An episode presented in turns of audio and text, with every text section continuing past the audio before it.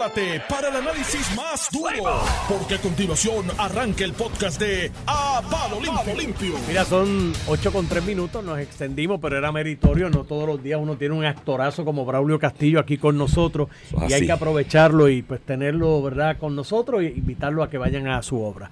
Pero vamos a la obra diaria, que todos los días estos dos personajes se trepan a esta tarima para interpelar y tratar de interpretar los papelones que todos los días se hacen en Puerto Rico. Con nosotros Ramón Rosario y Cortés. Buenos días, Normando. Y a su lado, Es viernes. ese libretista. No, los libretistas son los políticos aquí. Los políticos, el pero tú hilvanas esas historias para ser narradas aquí en la tarima de Noti1. Iván Antonio Rivera y Reyes en su programa. A palo limpio, estamos aquí, estamos vivos viernes, inicio de fin de semana. Oye, inicio de fin de semana deportivo. Final de voleibol, Pinky por- probablemente barran hoy con las criollas. Las Hoy criollas juego muy a bien. Bayamón y San, Hoy San juega Germán. San Germán en Bayamón, en lo que va a ser una serie que yo estimo que va a ser de locales. Eso es lo que, O sea el que, que tú vaticinas juego. siete juegos entonces. Yo vaticino siete juegos. De hecho, tengo un almuerzo con Tony Zagaldía. Tony, saludo. Yo sé que él nos escucha todos los Y días. ese séptimo juego no lo vamos a hacer en Bayamón, lo vamos a mover al Choliseo de Ajá, Puerto No, Rico. no, vamos a muchacha, ahí no hay break ya, eso se ¿por qué acabó. no? vamos a hacerlo al digo, Choliseo. y yo no soy ni Bayamón ni San Germán, aunque me gusta que me gustaría que San Germán gane por, por la historia de los Cinderella. Pero ese es el home, home team advantage, el que Exacto. tenga mejor. Tiene que servir de Para algo. eso tú ganas la serie regular. Exacto. vamos a moverla para el es como- para mira, que hagan más chavitos. Eso es como el campeonato Bueno, de la Liga una cosa, Americana. como quiera la, va, Oye. va a copar aquello porque es una cuestión No, de cercanía. Mira, eso es Pero como yo le el gusta el campeonato, rancho, le gusta el el rancho. campeonato de la Liga Americana, que va a empezar en Houston, porque los Astros están primero. ¿No? Así que yo te vaticiné que en agosto tú- los Yankees iban a empezar ahí. Tuviste a Braulio, Americana. ¿tú sabes cuál es el recuerdo mío de Braulio? ¿Cuál es? Todas las despedidas de año en casa de mami, Braulio haciendo el brindis. El En casa abuela. Del, bohemio. Del bohemio. Todo el mundo iba para allá y Braulio con una copita de vino ahí hablando cosas que yo ni entendía. Oye, y la obra, esto es un elencazo. Sí. Tú tienes a Marilyn Pupo, a Braulio, a Yamari La Torre, eh, Yo que he tenido la oportunidad de, todos en el mismo, mira, de compartir con este ¿Qué te estarás está bien riendo? alcalde lo que usted diga alcalde yo me someto y dice Ramón hola Luis te, Eh, te llamó no a capítulo. señor me te dice, llamó Ramón "No, Luis a señor, capítulo. Mucho si tardó. eso va es en Bayamón el el séptimo. Mira, yo, yo vaticino siete porque es que, Que los dos saluda a equipos Ramón Luis, defienden. que siempre nos escucha. Sí, y me sí. corrige cuando digo un, digo, Disparate, digo un sí, disparate, una que palabra. corregir mucho. Que soy Vega Baja. Yo soy Vega Imagínate. Baja. No, pero yo, yo eh, son dos equipos que juegan muy bien local y los dos defienden bien su cancha. Ahora, si uno de los dos se roba un juego en la otra, mi hermano, Ah, no, ahí, claro, porque son juegos, y se jugar en San difícil, Mi recuerdo del BCN era ir a San Germán, era complicado, mano. Aquello y la presión de la fanaticada como La cuna. de la a San. Germán le hace falta también como un coliseíto un poquito más grande ¿no? Sí, porque si es una, es una franquicia histórica, Sí. aquí la Yo gente creo- la apoya. Si tú haces una cancha para 10 Hoy- mil personas en, San Germán, se Hoy, llena. hoy la llenan, pero poblacionalmente durante la serie regular ellos tienen allí como 3.000 asientos, 2.500 les daba asientos. Eso les da para la serie regular. Te pones a hacer un coliseo de 10.000, en pero- serie regular no lo vas a llenar. Es una la, cuestión zona oeste, la zona oeste lo apoya mucho. Lo que Aquí en Bayamón es, es otra cosa, la, San Juan es la otra zona cosa. oeste los apoya mucho y el BCN ha subido también. Yo creo que la, la suerte o la ventaja que tuvo el BCN, sin menospreciar el trabajo de Ricardo Claro, Dalmau. Eh, no, no, no, el BCN en general, sin menospreciar la labor de Ricardo Dalmau, es que la pandemia encerró a todo el mundo. De las primeras actividades que abrieron fue el baloncesto. Y la gente fue y le cogió el gusto. Y los o sea, jóvenes. la gente Y se- jóvenes que jangueaban en la discoteca, Ahora van momento al vieron bas- ese jangueo. Y es un jangueo nítido, el jangueo de la cancha de baloncesto se pasa bien, es como el béisbol, ¿sabes? ir a un parque de béisbol. De hecho, hay, hay semifinales también de doble que este weekend Sí, es, señor es No, deportivo. estamos ya así en semifinales Yo creo que voy a la final cuando los toritos vayan con... Yo creo que Calle se lo con Junco. ahí la doble. Nada, terminó la, de estos deportivos. Vamos a hablar ahora de. Vamos a hablar No, de los de deportes, del, otro, es que lo que del hay- otro deporte, del otro de- de la- deporte. que hay de, que hay de política. Hoy vi una primera plana del vocero que mira... Memo, lo que que está se- peleando con el. Ah, sí. El Memo está peleando con alguien, qué raro. Mira, el presidente del colegio de médicos ahí echándole la culpa al gobierno de que no hay que, que ese- cuál es la obligación del gobierno para evitar que los médicos se vayan. O sea, ¿Dónde está eso en el orden? Bueno, pues que le metan mano a la aseguradora meterle y, mano a la le- y la- y las controlen con, con medidas legislativas porque están en el garete, pero Hay es lo más que pueden hacer. Hay que meterle mano. Hay que meterles mano. Pero yo aquí, y esto yo lo hablaba con Pero Oscar lo- cuando estuve lo- de vacaciones, los médicos aquí hay que mejorar la calidad de vida y Chico, condición de vida al en fin- general para que no se vayan los Al médicos. final del día, no solamente esta administración, incluso la de Ricardo Rosselló que aprobó la ley 14 que le da un incentivo contributivo, 4%, bla, bla, yara, yara, yara, yara. se ha tratado de implementar legislatura, eh, legislación. De hecho, las delegaciones de los dos partidos votaron por la, tanto la regulación de los PBM eh, como la medida para extender ese 4% a, a todos los médicos. Y el, aparato político de los dos partidos, de los tres, de los cuatro, los cinco, ha hecho causa común para adelantar unas cosas a los médicos. La Junta de Supervisión Fiscal, en nuestra relación territorial y colonial, ha sacado del medio eh, varias leyes. Yo escuchaba a Zaragoza y incluso el presidente del Colegio de Médicos, el cardiólogo Carlos Díaz, criticando al gobierno. Carlos Díaz llegó al punto de decirle al gobernador que era la estatua de Colón, que no hacía nada, porque no implementó unas leyes que la Junta y los tribunales declararon inconstitucional. En el caso de la ley eh, 41-44, no me acuerdo específicamente, que extiende el 4% de la ley 14 a todos los médicos, que es una muy buena medida para retener médicos, eh, el gobierno fue hasta el circuito, hasta el Tribunal de Circuito de Boston, impugnando la decisión de la Junta de no aplicarle en Puerto Rico. Entonces, tú llegas a un punto que tú tienes que cuestionar si el motivo de Carlos Díaz político, eh, ex candidato por el Partido Popular en San Juan, este eh, hizo campaña con Carmen Yulín, ha sido un popular y tiene derecho a eso. Pero Yo pensaba Victoria Ciudadana. Pero, nada, no, popular de, de clavo pasado. Me dicen que está como coquetea por ahí. Ese es popular de clavo pasado. Entonces, eh, llegó, llegó electo con todos los médicos al Colegio de Médicos como presidente, entonces está utilizando el aparato del Colegio de Médicos con su membrete para hacer un ataque al gobierno que a nivel político le podrá funcionar, pero ¿cómo tú vas a hacer una causa común con el gobierno para atender los reclamos de los médicos si estás a tiro? Y ni el gobernador ni, ni el aparato de salud te va, a te, te va a dar la atención o las reuniones que tú necesitas porque te ven como un politiquero. Entonces, en ese sentido, pues es contraproducente para los médicos en su fin de conseguir mejores condiciones, pero también es contraproducente para ciertos médicos que están obligados a estar en el colegio y ven este mensaje político del cual no comparte, porque en el colegio también hay independentistas, PNP, eh, apolíticos, que de momento ven esta politiquería del presidente del colegio médico y dicen, pero ven acá, ¿para qué es el colegio? Pues es un comité ahí del Partido Popular. Pero, pero, aquí ahora mismo el, el, gobierno, y por lo menos en la rama legislativa, y esto yo lo hablé aquí con Juan Oscar, que presidió la Comisión de Salud el cuatro días anterior, y sí él y otros legisladores, me comentaba, están moviéndose en la dirección de de, de trabajar legislación a los efectos de ponerle algún tipo de control. O no tipo de control, porque eso sería una intervención indebida con el mercado, pero ponerle de alguna manera una, unos límites en, en ese en ese discernimiento unilateral que las aseguradoras establecen a la hora de pagarle a los médicos y demás. Y comentaba yo con Juan Oscar, de hecho anoche estuve compartiendo con unos amigos, entre ellos un, un, amigo médico neuro, neuro neurólogo, de los que hay pocos en Puerto Rico, no hay muchos, así que me encargué de, que se sintiera bien anoche, porque si de momento necesito uno, pues es de los pocos que hay. Eh, y me hablaba de tratamientos, procesos que en Estados Unidos a él se los podían pagar a 700, 800 dólares. Y aquí en Puerto Rico se los pagan a 300, ¿entiendes? Cuando necesita, tiene más gastos aquí, más... Y ese es el asunto. Y, y a veces me dice, mira, Iván, eh, aseguradoras que ha habido aquí, que su base es en Estados Unidos. La misma aseguradora en Estados Unidos me pagaba X número y acá me pagaba la mitad. Y eso, pues, ahí hay un. Se le ha dado demasiado espacio a, la, a las aseguradoras para establecer unilateralmente las tarifas y, en otras cosas también, en cuanto a los referidos, a los medicamentos, a los servicios especializados. Se le da demasiado espacio y se le ha dado demasiado eh, libertad a las aseguradoras cuando debe de alguna forma regularse de una manera más ordenada y uniforme para evitar eso. Pero en general a la larga, a, amén de que, de que es una realidad eh, la lucha continua de los médicos con las aseguradoras, Ramón. Aquí los médicos, y no son los médicos, son otros jóvenes profesionales también. Los míos están rodeados de ingenieros, que es la especialidad de ellos o la, o la, o la, o la profesión que escogieron. Y los jóvenes que están alrededor de ellos, yo hablo con ellos y me dicen lo mismo. O sea, se van por la calidad de vida. Y, o sea, hermano, aquí vienen los médicos y gente como los, los del colegio. Oh, dale 4%, dale una tasa eh, de, eh, preferencial. Mira, no le importa la larga. Ellos dicen, yo pago 25 en Texas, pago 25 en Nueva York, pero tengo calidad de vida porque aquí pago 4, pero no tengo nada para darle a mis hijos. El 4 ciertamente ayuda. Que hay que atender otros extremos. Estoy contigo. Cuando se aprobó el 4 originalmente en el 2017, el 4% con la ley 14, este, empezaron a venir. De hecho, el 2017 y 2018 son los primeros años donde no hay un descenso de médicos precisamente porque se acogieron a la ley 14. Muchos médicos que vinieron y solicitaron el decreto. No te estoy diciendo que es suficiente. De hecho, no, hoy no tenemos los médicos Eso fue en el 2017-2018. Mira ahora.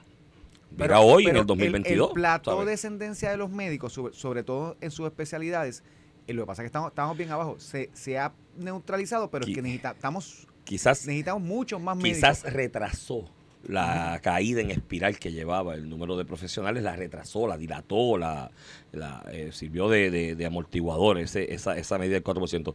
Pero hoy el problema está ahí. No hay. O sea, busca. Aquí hay un montón de especialidades, Ramón, que tú vas a buscarlo y te dan cita para seis meses. Para siete meses y la gente está pasando el dolor que está pasando o está pasando el sufrimiento que es está verdad, es pasando. verdad. O sea, ¿qué sociedad es es esta? ¿Me entiendes? O sea, Y dentro de ese contexto, utilizar el tema para politicar, yo creo que es Ah, incorrecto. no, no, Mira, definitivo. quieren- No, pero es que, es que mi diferencia, tengo un amigo que lo dijo públicamente hace unas semanas atrás y le escribí le dije, hermano, estás diciendo una barra basada, porque ese amigo dijo de los sobrantes de dinero que tiene el gobierno aquí porque no ha pagado la deuda y hay que debe invertir para que los médicos, ¿qué tú haces? O sea, que tú tienes 500 millones. ¿Qué tú haces? Decirle a cada médico, te voy a dar 50 mil pesos para que no te vayas. Pues, mano, eso le resuelve un año, pero aquí se están yendo no los médicos, mano. Profesionales de todo tipo se están yendo todos los días, los, eh, los jóvenes cuando se gradúan, porque miran alrededor y dicen, no tengo un sistema educativo coherente, no tengo un sistema de transportación Seguridad. colectivo coherente, seguridad. Oye, tú sabes, el mismo- costo de vida, el efecto inflacionario de las medidas estúpidas de los legisladores aquí, que tiene costo en, en en la canasta básica de lo que te alimentas, de que si quieres ir a darte, porque estos jóvenes profesionales, dentro de su, de su ideario de vida es trabajo, de hecho ahora tienen hijos más tarde, a los 39 o 40, porque quieren disfrutar esa vida. Trabajo, quiero ir a darme una jangueadita el weekend y en Estados Unidos voy a un restaurante de- con dos estrellas Michelin y gasto 300 pesos. Aquí voy a uno en la esquina y gasto 300 también Sí, o sí. 400, 500, porque todo es más caro, porque todos los días nos encarecen y- el costo de el vida. médico- y el médico también utiliza servicios de salud. Y O utiliza sea, el, servicios de el salud. médico no se atiende el mismo. Entonces, y para ir su familia, cosas. ¿sabes? Sí, sí, es- es- Y- es entonces no fuerte. ve el plan algo. Entonces, e- este tipo del colegio médico lo paga. Ah, el gobierno no hace nada, el gobernador no hace nada. Y los otros saquen chavos. Pero ¿qué diablo Iván, vas a hacer, mano? quieren- Tienes que hablar del futuro y enamorar a esos muchachos y decirle, mira, no te vayas porque este es el país que viene, este es el plan. Pero, pues, Y que sabes. Enrique él me convocó una mesa redonda con todos los sectores, senador del PNP, con todos los sectores de, de salud, y él le dijo, ya que no va. Entonces yo digo, ven acá, pero ¿qué? Tú, si un popular puedes ir, si no un PNP no puedes ir, ¿cuál es tu compromiso con mover el tema que sea? Porque también el, el populismo ha echado este tema. En el 2012 se trató de legislar para hacer una reforma eh, de salud, como nosotros hablamos de los paraísos de médicos de Texas o, o- Florida, cada vez que alguien dice, ah, el paraíso médico se van para Texas o Florida, los mejores centros de tratamiento integrado están en Florida y Texas es el paraíso de los médicos. Este, pues vamos a hacer una reforma aquí de, de, de, de malpractice, que es la, que hicieron, la que empezaron, la que el inicio de Texas y Florida como jurisdicción médica fue eso, una reforma de malpractice para controlar las reclamaciones y los gastos de seguro de los médicos Que son para que, carísimos también. para que puedan empezar a operar, para que en un hospital privado te hagan las operaciones que solamente te hace ese centro médico porque tiene un CAP. En centro pero- médico, si a ti te operan negligentemente, el centro médico sabe que responde hasta 75 mil dólares o 150 mil dólares por, por, Me- por suceso. En los hospitales privados no hay top y por eso es que todos terminan allá. Me escribe, me sí se lo mandan todos para centro médico. Aparte siendo- de que la- Termina siendo un hacinamiento, el una sistema, el sistema que el terciario, que tenía mil defectos también, pero tenía unas instituciones regionales que si este tipo de trauma las atendía y tenía el equipo, ahora tampoco hay. Aquí todo termina en centro médico, mi hermano. O sea, yo soy fanático, o sea, yo, yo admiro y le tengo una deferencia al personal que trabaja en centro médico, desde enfermera, sí, sí, tecnólogos, sí, todo el mundo, los médicos. Porque mi hermano, yo he estado allí, yo, te- yo he hecho la anécdota aquí en público, los últimos días de vida de mi madre fueron allí. Es depresivo. Y, y mi hermano, esa gente, o sea, yo salí de allí con el pecho inflado del orgullo de esos trabajadores, porque allí no hay break de miquear, o sea, esa, esa expresión de que "Ah, en el servicio público, se miquea", en el centro médico no hay break de miquear, mi hermano, porque es tanto el hacinamiento. O sea, yo vi al lado mío un, un- un- un muchacho que le habían dado un tiro en Junco, como le sacan una bala, le ponen un biombo y al lado mío le estaban sacando una bala, allí de emergencia y estabilizándolo, porque no había donde, en donde meterlo en una, en una, en una sala. Este, y todo eso está pasando. Mira, me comenta un amigo abogado que el, presidente del Colegio de Médicos propuso ayer eh, que fuera que le dieran 0% de contribución a los médicos por cuatro años. Chicos, pero es que no es eso. Mira, a la larga. Vete por ahí, busca la tasa contributiva, a ver, del- hay, unos Sí, sí. embelecos contributivos. No, no es todo, yo creo y que el tienes efecto lancha y tienes ayuda. cosas, sí, sí, pero, pero estoy contigo. tú Yo creo que ayuda, lo que pasa es que a tiros con el gobierno, politiqueando, tú no vas a lograr nada a nombre de los médicos, punto, No, porque que lo vuelves aquí- personal contra ti. No, no, porque hoy, hoy es- y hay otro problema con esto para mí, ¿sabes? Hoy es lo, digo, yo estoy en contra de las contribuciones, yo eliminaría la, la planilla, la contribución sobre ingresos, La para mí es el una consumo. atrocidad. Yo la, yo la eliminaría y le pondría 18% al consumo, todo el mundo, across the board, olvídate. tú sabes, porque a la larga el que más gana, más gasta, tú sabes, y más, Lo y más a consume. y- y Y, coges- lo vas a coger. Y coges el, el, el que no tributa Y coger la economía informal, que esta mañana entrevistaba a Normando aquí a Johnny Méndez, a- describiendo como una persona que eh, para efectos contributivos del CRIM describía que lo que tenía en la parte de atrás de la casa techado de zinc era un gallinero, era una cuestión para criar gallino, gallo de pelea, qué sé yo. Y cuando fueron allá a chequear era un taller de hojalatería, no tenía patente, no tenía tenía permiso nada, de no uso, no tenía nada. Así hay miles en Puerto y- Rico, miles. Este y- tema yo lo discutí contigo en otra emisora cuando estábamos juntos eh, con el, tema del IVA, de aquel, Ujú, de Alejandro, que era una buena idea, yo estaba a favor de eso. Tú eres el que estaba ahí Yo equivocado. estaba en contra. No, tú estabas equivocado en eso. Sí, el que no te, tiempo nos ha elimina, dado la razón. no te El- el asunto no es que- eliminaba la planilla, ¿no? No, pero bueno, le, le- le eliminaba unas cuantas y le bajaba significativamente la tasa. Es más, si a Alejandro le aprobaban eso en la Cámara, ganaba, salía reelecto cuando ¿Sabes qué? al otro año ibas a tener un millón de hasta personas sin analizar pagar. el IBU versus eliminar la, subir el IBU para eliminar la planilla hace más sentido porque es más fácil de, de- de fiscalizar. El IVA te iba a probar un efecto inflacionario entre cadenas. Aquí no se puede, aquí No, no se puede administrar un IBU. el el, IVA- el arbitrio No, en el muelle, que era todo lo que entraba, en el punto de entrada, no, porque lo podías ventaja- administrar, vas a administrar del IVA. pues, porque bendito, en el muelle, en el muelle pusieron y que unos escanes y que para ver la droga y Eso las fue armas. mucho después, sí, y mira, pues, mira, mira las armas que cogieron antier el arsenal. nuevecita, ¿verdad? Eh, ¿Cómo es que se llama la compañía? Eh, se me olvidó algo de Scan. Que, ay, eso en cabildeo. Rapi-. Ahí hicieron billetes unos cuantos cabildeando con eso, de que pusieran esa vaina, porque ahí sí que iban a coger la droga, iban a inspeccionar los vagones. ¿Qué diablo? Porque pues inspeccionar es un por ciento mínimo y todo. Pues mientras inspeccionan uno pasan 10 ese por el otro lado. Ese proyecto estaba diseñado para que fuera el 100%. Sí, pero, Ah, se lo si no lo pararon y no y no y no no, no resuelve nada. Pero eh, el asunto del IVA era que operaba la ley de Chota, se autofiscalizaba porque en la cadena de distribución cada quien pedía su crédito por, la- por el porciento que pagó del impuesto y al pedirlo pues podía el gobierno fácilmente identificar quién fue el que no lo pagó. Porque, ah, bueno, pues si este lo pidió y este otro, ¿qué pasó? Pues no lo pagaste, págalo, gallo. Y, y yo creo que y era, un buen, era una buena idea, pero como Carmen Yulín quería ser candidata a gobernador, se unió con cinco más, y ahí está bueno, Manuel Natal y un par de legisladores más.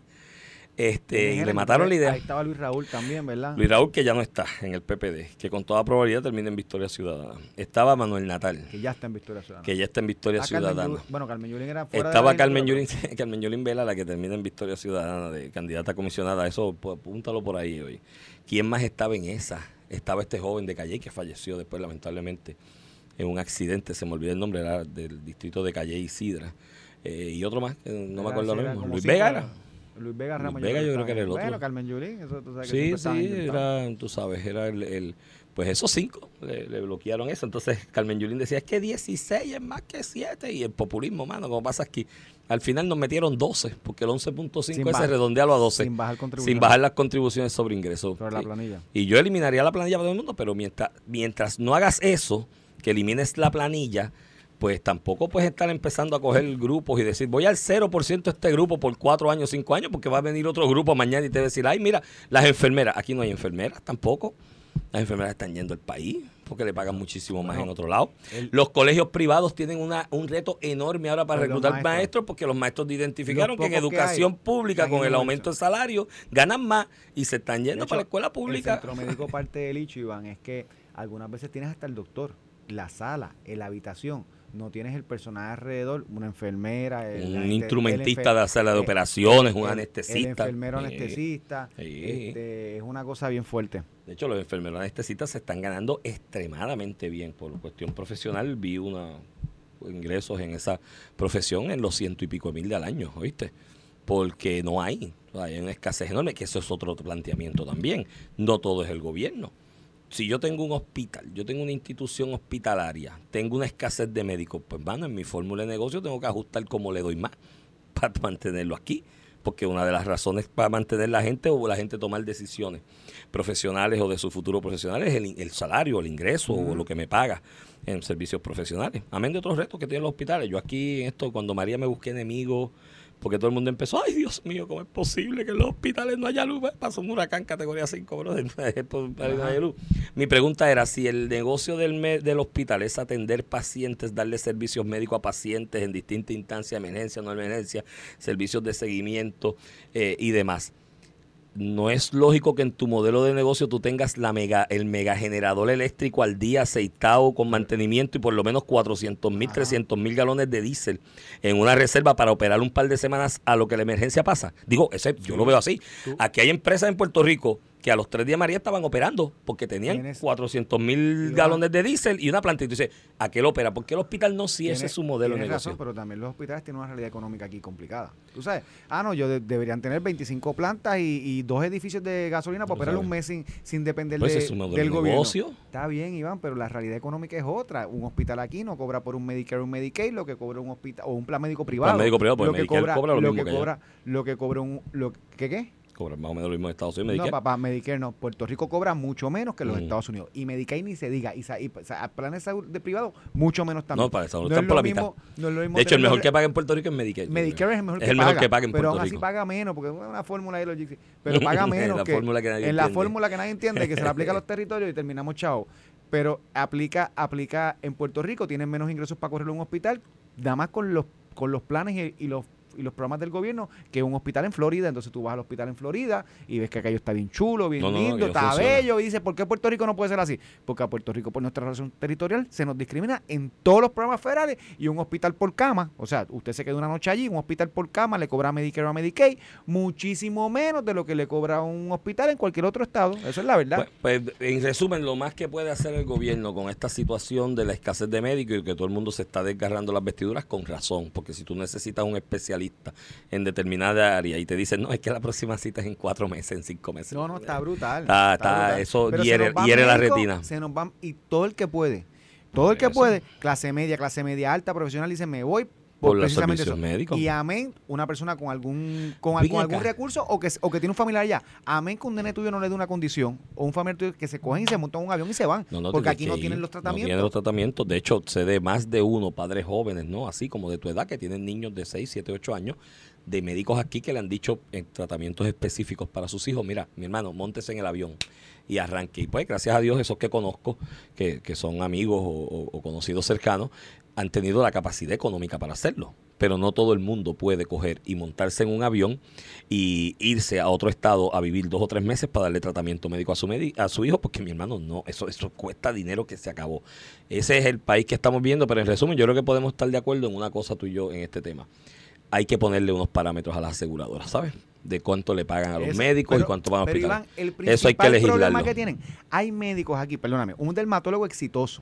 O sea, hay unos médicos aquí que decidieron no cojo plan médico. Y usted vaya, que tiene Tiene plan que médico y cash. paga cash. Yo no voy a pelear con el plan médico porque paga una porquería, te impugnan todo, no te pagan. Para cuando tú te gradúas de médico, y están las leyes ahí, para tú entrar a que un plan, a que un plan médico te dé la autorización, el contrato, para tú cuando coger un paciente con X segurada, Sí, sí. eso es un martirio. Y lo hacen por diseño, para evitar Limitar la- el acceso limitar el acceso a los ellos, asegurados. ellos cogen la prima Ah, con menos gasto. Y cada día está la prima más alta. eso es así. Y cada día, cada, cada año la prima sube a niveles, pero una cosa Y esa es la verdad. estrepitosa. Meterle mano a las aseguradoras es el primer paso. Eh. Carlos Mellado está hablando en las últimas semanas de tomar medidas. Este, realmente el gobierno quiere hacer algo Pues, y la legislatura y la legislatura que están ahora con un montón de mesas de diálogo con esto de quieren hacer algo. Son redondas ¿Cómo o tú le haces cómo tú le haces fácil la vida a ese médico en su relación de las aseguradoras porque en Puerto Rico nuestro sistema Ah. Hecho, es aseguradora. Eso lo comentaba aquí, Privado y público. Lo comentaba Juan Oscar aquí el día que tú los días que tuviste de vacaciones de médicos jóvenes que le contaban que aquí una aseguradora para darle un contrato. Un año. Un año. Yo- eso y lo que, vi yo, y que ese papá, médico se montó, ese médico se montó en un avión, llegó a Houston y aterrizando en No, el no, no. aeropuerto habían 10 aseguradoras Iba- casi ajá, esperándolo con el El contrato. contrato lo tienen firmado desde que estás en el aeropuerto. que estás en el Está aeropuerto. brutal. Mira, vamos a la pausa y regresamos en breve.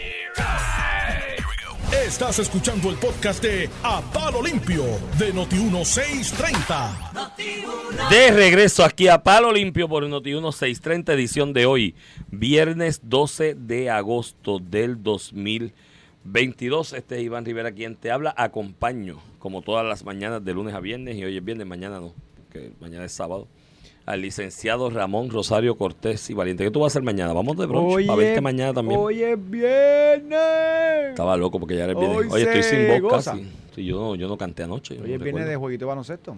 Ay, hay Ay, que mira, ahí me escribe Mundo. Parece que Saguito con los Ramón Luis dijo que Vayamos no gana un juego. Ay, Edmundo de San Germán, Él fue apoderado de San Él Germán. fue apoderado de San Germán. De hecho, hay que reconocer eso. Edmundo cogió cuando la cosa estaba Estaba dura. fea. Lo llevó a, a semifinal. Por eso, pero una época Para que... el tiempo Jesse Peyot. Para una época que el BCN estaba Yo eso fue enfrentando 2012, retos. 2013. uno de los dos. Época que estaba enfrentando retos, 2012, 2013, 2014, que fue este paso, 2015, eh, fueron años retantes para, lo, para Bueno, los este apoderados. año por poco San Germán recesa, por poco que nunca ha recesa, recesado. una- San Germán por poco recesa este año. Y mira, Y están en la final. Lo salvaron y mira para allá dónde están. Gracias a Jeffrey. A Jefferson. El, el- Ah, Hollis el- Jefferson. el- desde Harris yo no veía un refuerzo en Puerto Jefferson Rico. es un caballo, pero el, un caballo. pero el juego que tiró el Antiel no vuelve a tirar otro. el point guard es el cole ese, está hecho una bestia que jugó en Miami Heat. Sí, sí. Sí, bueno, un ex jugador de NBA, imagínate, tiene que tener, todavía le queda algo Sí, en, jugador de, ex jugador de medio llegado aquí ya explotado. Y, yo me acuerdo que trajeron a Anthony Walker de Boston. que Ay, bendito, pero Anthony Mira. Walker. mira, hay muchos temas. Me, ah, el saludo, te quiero dar los saludos al, al economista, expresidente de la Asociación de Economistas, Heriberto Martínez Otero. Lo Estuve vi en un reportaje hoy, estuvo hablando hoy en un reportaje, ¿Ah, sí? sí, estaba hablando de que la inflación re- se reduce. Estudió con Hay una nosotros. expectativa. eh, un gran economista, a profesor de reducir con- economía. Con, el precio de la gasolina va a reducir la inflación, lo citaba. Exacto. Y pues estuve compartiendo con él anoche, metiendo un reclamo que por qué Noti1 Normando lo entrevista, Carmen Joven lo entrevista y nosotros nunca lo hemos invitado aquí. Vamos a traerlo un día acá. ¿Sabes qué? Que vamos Para hablar a con hacer este tema. Oye, eh, eh, para mí uno de los mejores economistas del país, muy, muy serio. Tenemos diferencias en, en cuanto a filosofías económicas. Sí, sí, eh, Heriberto es más comunista y liberal. más, eh, más, más- sí, más sí. de izquierda. Hablábamos en el Tony, tú sabes que. por eso, y tenemos, pero ese es mi hermano. Y, Filosofía económica con él. es distinta. Y te mandó saludos también Sí, Ricardo pana. Ramos. Ricardito Ramos. Ricardito fue ayudante Ramos. en el municipio Mira, de pero San sabes Juan que tenemos que es hacer dos candidato. episodios, eh, dos episodios especiales o dos programas especiales. Uno con Heriberto para hablarle de la economía.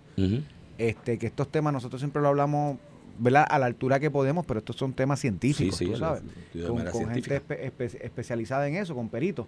Y también de derecho, hablar, hablar de política en general en América Latina y en el mundo. Como traemos a Rafa A Cerame. Rafa Cerame, que siempre está al día. Me escribe un amigo en común, que tú también lo conoces, está en el área de la salud, no voy a decir el nombre, Paul, pero este me habla y me da un detallón. Me dice, cuidado que por ahí están las aseguradoras ahora tratando de montar su infraestructura para ellos ser asegurador y proveedor de servicio a la vez. Bueno, hay, hay y en esos 10 años, bueno, hay el modelo HMO de, Hay- de Menonita, HMO. por ejemplo, y qué sé no, yo, hay, varios, pero que las otras quieren moverse a lo mismo ya. Y así aseguradoras que lo tienen también. Y mira, eso no está mal que lo hagan después que den los servicios y que no y que no adelanten su negocio chavando a otro, Eh. pues. Nos escribe otro amigo en común sobre el tema de salud y dice que nosotros somos comunistas porque estamos proponiendo regular no, las en el aseguradoras. capitalismo, Al tú, no, el- en el capitalismo tú, no, tú no. evitas que alguien abuse del otro. porque se- hay algo que se llaman oligopolios. Hay monopolios. El monopolio es el control de una sola Iván, empresa en el sector privado en un servicio, lo cual es ilegal porque está ilegal. Y hay otra figura que se llaman oligopolios, que tres o cuatro lo controlan, se ponen de Puerto acuerdo y ponen pero, las piñas. pero más allá de eso, Mm. Iván, el elemento principal o el pilar principal del capitalismo es la libre empresa.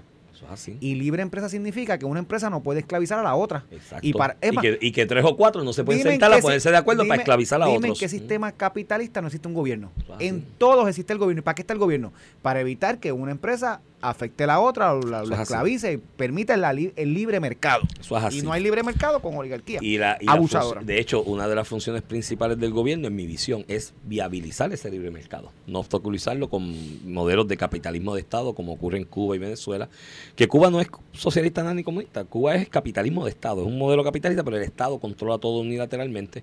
Es como el Disneyland del comunismo en el Caribe. Si algún día tú quieres vivir la paja mental de un país comunista, va a Cuba. Bueno, y, y- te sientes como, en- como cuando vas a Disney, que ves la Ah. fantasía de Star Wars. claro, la menos, vaina. menos vivir allá. Claro, no es vivirlo, ir de turista, por eso te digo que es el Disneyland del comunismo en el Caribe, el parque temático del comunismo en el Caribe. Mira, este, hay varias noticias ahí, tengo primera plana del vocero, mira. Ya, atención federal a los fondos de desarrollo económico, dicen que el secretario del Departamento de Comercio de Estados Unidos, Don Graves, vigilará el uso del dinero asignado a Puerto Rico y procurará junto con las agencias federales asistir a Puerto Rico en delinear estrategias con el gobierno para el desarrollo económico que se debe procurar con esos fondos. No se supone que eso lo hiciera el gobierno de Puerto Rico. Vienen chavitos, yo tengo un plan de cómo ese dinero lo voy a invertir de manera tal que impacte a largo plazo la economía, pues no viene el de comercio de Estados Unidos a hacerlo. Miren, te lo voy a traducir en español. Esto esto es para asegurarse que los contratos de reconstrucción se los den a compañías demócratas de Estados Unidos que van a tener cuatro cabilderos acá que le van a buscar O- los negocios. O, o peor aún, sabes, Iván, ya, que- resumido. lo- o peor aún, que fue lo que se vivió con el FEMA de Trump. Eh, poner una capa burocrática que evite que tú utilices los fondos. Y eso es peor. Eh, ¿Cómo yo le pongo una capa burocrática? Lo que, ha pasa, lo que pasa en educación con, el- con la sindicatura, lo que pasó en FEMA con lo- las regulaciones y los controles, le pones una capa burocrática, haces más difícil el desembolso y al final del día FEMA, que sigue siendo una aseguradora pero del gobierno federal eh, termina desembolsando menos de lo aprobado y pues es ganancia. Y eso es, eso es hasta peor, brother. Bueno, yo. Es que viene un gallo de estos, Mr. Jemerson, algo. muchacho, ahí hay una piña montada. Bueno, como el negocio de aquí, ¿cuál fue lo que pusieron aquí? Con Luma, que fue Luma. Que los que contraten con ellos para los fondos de reconstrucción hay que darle a 15 pesos la hora. Algo Ah, así sí, sí, por el estilo. Pues claro, pues eso, es una piña.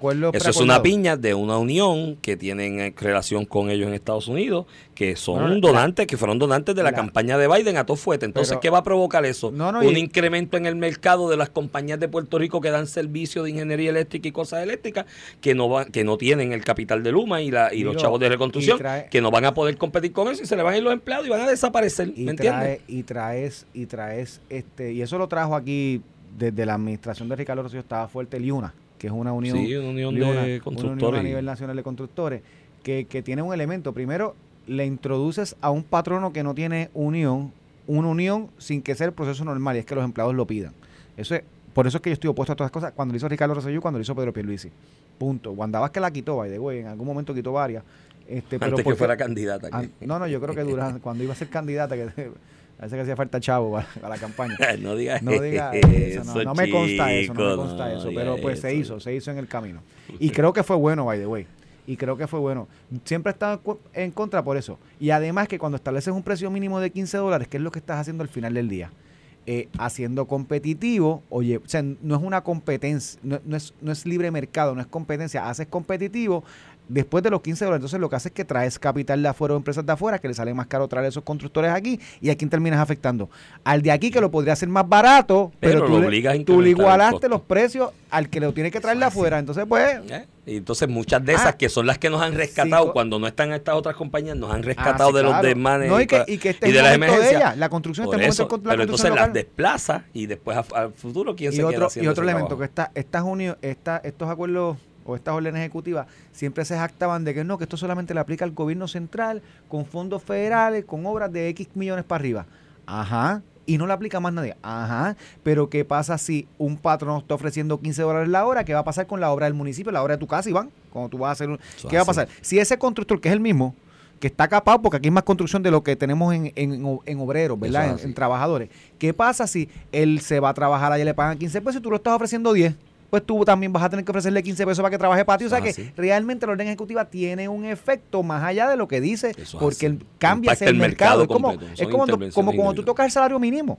Cuando tú tocas el salario mínimo, interviene y al que no lo aplica está chavado como quiera. Mira quién llegó, Pichi Torres así, pues, Zamora. picho. O sea, que, que Carmelo se escondió. ¿Y qué tema hay complicado hoy para el PNP? No, que Carmelo, no está, viene. Carmelo hemos tenido varias reuniones esta semana. Carmelo está en convención full mode. ¿Cuándo es la convención de ustedes? En- él empieza el jueves que viene. O sea, ya mismo. Pichi, echa para acá. Mira, hay convención ahí. de ustedes los PNP y la del. Partido Popular. ¿Cuándo es? Yo no... Ah, Pichi, Pichi, Mírame. Pichi ya, ya tiene. está- dale el botón. Mira, pero espérate, Iván, ese partido existe. Oye, ¿Cuándo ¿cuándo es el popular? eso? Pues, claro que sí, te ve allí Saludos por primero que nada. ¿cómo Buenos días? Pichi. Bienvenido. Gracias por estar aquí. que- Mira, Mira. ve allí, ve allí a Puerta Tierra, ahí está el edificio lo más bonito, lo pintaron. ¿Te acuerdas que se metió un carro y se llevó el Sí, le pusieron un, Le pusieron un plástico, allí sí, con el plástico para que yo no había póliza de seguro. para Me, ese dicen- me dicen que debe la luz y el agua. No, ya lo pagaron. ¿Cuándo? No sé, pero quedan 700 pesos en la cuenta nada más. De, eso se salió Bueno, la no, semana pero Por eso es que debe noticias. la luz y el agua. Pues, pues pagaron la luz y el agua. eso pago yo en la oficina. No, tiene que ser que pagaron la luz y el agua y quedan 700 pesos nada más en la cuenta. No hables de luz, por favor, que yo recibí la de este Ay, ¿Tú sabes cuánto me llegó la mía? ¿Cuánto te llegó la Mira, pero eso- 454. Pichi, pero eso es 583. culpa, eso es culpa de Luma, pero cuando te bajes en septiembre, es gracias a Luma también. Claro. Sí, sí, pero eso es, culpa, no, eso es culpa de aquellos que no quisieron irse a gas en su momento, ¿te acuerdas? Eso es verdad, eso es verdad. Lo hemos hablado Cu- 20 veces. Cuando yo defendí Pero este mira- gas para Puerto Rico y decían que era vamos Pero las redes sociales y me atacaron. Politiqueó con eso el PNP y el Partido Popular. Los porque dos. cuando venía el gasoducto del sur, que Y era Aníbal. de Aníbal, la campaña del PNP Se montó en ese se grupo. montó en contra de eso. Cuando vio a Viva Verde, lo mismo, se montó encima de eso. Yo puse en las redes sociales fotos de aquellas marchas en contra del gasoducto. Y ahora, sí, mira, gente y el gas, que está más estable, el costo energético en Puerto Rico podría haber estado como en 22 pudo haber centavos. estado Bien más brutal. estable. Y de hecho, ya que toca, tocamos el tema así de, de Ricoche, como Eh, dice que uno, pero que Pichi- que es ingeniero, papá. aquí sí, se sí. habla, abogado. aquí se habla, así, pero ingeniero y abogado. Y que- que, abogado, es una papá. combinación peligrosa ser ingeniero y abogado. ¿verdad? Aquí se habla del costo energético. Si nosotros quisiéramos 5 centavos por kilovatio, es energía nuclear. Eso Ajá. es así. y decidimos que no la queremos eso. en Puerto Rico, ¿verdad? yo- pero yo estoy de acuerdo con esa No, no, pero porque aquí se habla de que quieren el costo energético bien barato, Sí, pero pero, no no te dicen, no, pero es que la energía No, nuclear no. es la única a 5 centavos No, por kilovatio. Mira. Eh, Pichi, después te dicen, pero si en Texas está cuánto, ¿qué? Pero vamos a ver cómo la están generando allá. Ah, Digo, allá hay una realidad de que el no cable lo mueve de un estado a otro, pero, pero la realidad en la energía nuclear, yo estoy de acuerdo con la energía nuclear, esa, esa vaina del miedo, de que si un accidente, ay Chernobyl, mire mi hermano, la tecnología y la seguridad en eso, en, ¿Por ese, en esa forma de generación de energía está tan avanzada que las posibilidades. ¿Y quién Pero- te dice pero, que no va a explotar con petróleo algunas veces también? Por y de hecho el viejo San Juan está lleno de gas, las tuberías por abajo, eso es la realidad. Pero mírate Europa, dentro de Europa, ¿qué país europeo no ha mencionado que tiene crisis energética con todo lo que están viviendo de cerrar la llave y esto lo otro? Dime quién, Francia. Francia. ¿Por qué? Porque Energía Francia el nuclear. 85% de la Energía energía, nuclear. energía de Francia es nuclear. De hecho, la Unión Europea, con un debate interesante en la Comisión Europea, aprobaron el último artículo sobre el asunto de energía y declararon la energía nuclear como energía verde, porque es ecoamigable. Claro. De hecho, eh, pero- es mejor que el- es mejor que a nivel del ambiente más mejor que el gas y el co- y, Eso el, de, y el de Y, gasolina. eh, Y, y ese fue un debate intenso y demás. Lo que pasa es que aquí en Puerto Rico hay unos cuantos, y lo hablábamos el lunes o el martes, que salió un reportaje ahí de un proyecto de gas natural que aprobaron en algún lado el negociado de esta energía y salieron 17, hay como 17 organizaciones que quieren sol, ponme el sol así, tú el la sol para mira, todo, el sol brilla la- Las mañana. organizaciones son tres personas y se dividen, una es No, presidente, una el la es... misma. Y a veces una está en dos, Ajá. este, y todos son con- terminan con algo de sol. Que a la larga lo que están terminando es haciéndole el juego a los petroleras, porque mientras ellos sigan oponiéndose a todo, ¿cuál es el resultado neto? Seguimos Bueno, y no te dice, y yo creo en energía verde como ingeniero, pero la realidad es que ven acá de noche, ¿cómo tú generas? No, no, y los costos de las baterías a largo plazo también. Y, oye, Bueno, costo de batería, estaba leyendo un reportaje que Sí, está bien pero- interesante porque todas las mayores compañías en en mundiales ahora mismo están en eh, lo- los startups Que están investigando en nuevas tecnologías de batería. así va a, que- haber una, va a haber una escasez de selenio en el mundo dentro de los próximos dos o tres años que te van a poner esas Bueno, hay- baterías, mi hay- hermano. Sí, bueno, sí, porque hay dos minas de selenio en el mundo, Por ¿verdad? eso, solamente una dos, escasez cierto enorme ya mismo. Y dos minas en el mundo y tienen nenes allí de 7 y 8 años sacando selenio. ¿Sabes? Por si acaso, porque a veces nos desgarramos las vestiduras. ¡Ah! Ese país abusa a los niños. No compro la ropa de tal marca porque ponen niñas de 10 años a coser la- los trajes. Pues lo, que las baterías solares y la vaina tienen mismo. niños de 7 y 8 años en las minas trabajando. Bueno, y en India tiene... Bueno, sí, podemos, yo, me, yo me paso leyendo. En India tú tienes un, un pueblito que se desarrolló alrededor de una fábrica que lo que hacía era reciclar metales. La gente trabaja, recicla metales sin materiales, de, o sea, sin, sin, sin nada de PPI, de equipo de protección Sin personal. Sí, sí, Y estás recuerdo. 30 años, a los 30 y pico caíste, te vas para la cama, te tiran allá, este, ¿tú sabes cómo es esto? Desahuciado. Y que venga el desahuciado y que venga el Y que próximo. venga el próximo. En India hay lugares donde las comunidades se han establecido sobre los vertederos. Sí. Bueno, es un, es un país de mil millones de habitantes. O sea, hay gente que saca voces, entonces gente que establece su residencia en el vertedero. Porque su modo de vida es ese, ver qué saco. Ver qué saco. y reciclo y lo vendo y, y demás, ¿no? Este, digo, y el reciclaje es bueno. Y aquí yo me alegro, el aluminio lo están pagando muy bien. ¿Tú, tú has visto una lata de cerveza en la orilla de la No, el aluminio lo están pagando súper Porque lo bien. están pagando súper bien y no dejan caer una lata. Yo recuerdo en el barrio del Verde en Comerío, yo empezaba en lo que llaman el punto, entre Aguabuena, Sidra y Comerío A caminar la, a la caminar vereda y a con, recoger. con un carrito de compra que yo tenía y echaba latita. Pa, y llegaba hasta casa y Co- co- tenía el patio apestoso a la cerveza, el de la parte de atrás del viejo mío. Pero no lo pagaban tan bien que para aquella época. Estaba recogiendo lata un mes como para 10 pesos. algo así. 40 Ahora pesos, pagan muy bueno, bien. no, no, paga- no, y hay que hacer lo mismo con el plástico. Aquí hay que empezar a incentivar en esto del proteger el ambiente y demás. Mira, yo, yo no me conozco diciendo esto, porque yo no he sido el más ambientalista en mi vida. Pero sobre el plástico hay que empezar a incentivar a la gente, ¿me entiendes? No es estar dando multas y vainas, es qué, qué, qué sistema y mecanismo yo creo que yo te incentivo cuando tú me traes el plástico para, para reciclarlo. Que lo han Aquí hecho lo en hubo otras partes del mundo. Y aquí, aquí en un momento lo hubo, los cinco chavos cuando estaba de ese para aquellos tiempos, pero eso... Sí, pero pero es que se aquí cayó. nunca El- El- funciona el, eso. el gobierno no te, no- no, digo ya ya eso no pasa pero en algún momento el gobierno no pagaba bien ni, re- ni reintegro brother te van a pagar tu Chico, pero plástico. no, Pero eso ¿por qué fue- tú tienes- ¿cuándo pero, fue que- eso en la- pero si estábamos en quiebra. pero Zaragoza. sí, pero, está bien. bendito, el pobre Zaragoza.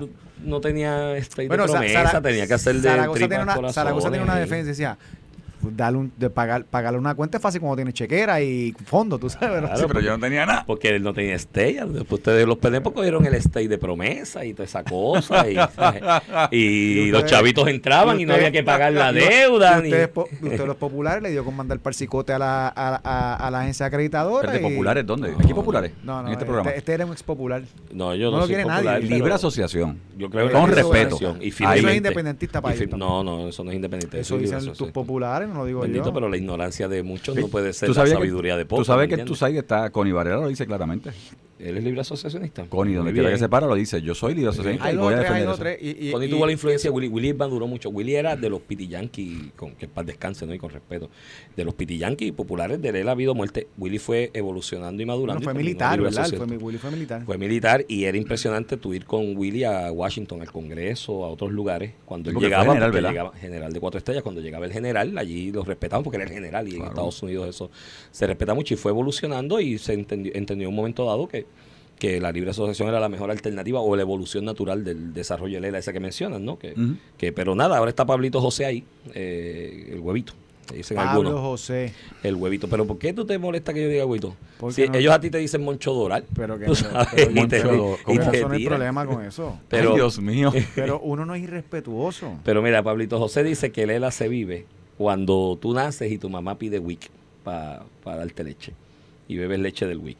Que el ELA se vive cuando vas al gestal pago con fondos federales porque no tienen para pagarte el, el colegio. Que el ELA se vive cuando vas a la universidad Mira. y te dan becas PEL porque no hay chavos Mira, para y pagar la universidad. hablando Y plan energía, 8. Y Y ahí, que cuando tienes techo te lo dan por plan 8. Ahí vives el ELA. Ese o sea, tú vives la pobreza. Mira, y ahora que, no, que, no, que nos vamos, me envía Ricardo Ramos, el ingeniero Ricardo Ramos, que fue director ejecutivo Ah, de sí. Eléctrica. Mira, ahorros no realizados por no haber hecho el gasoducto. El gasoducto del sur, eh, sí, 14 años.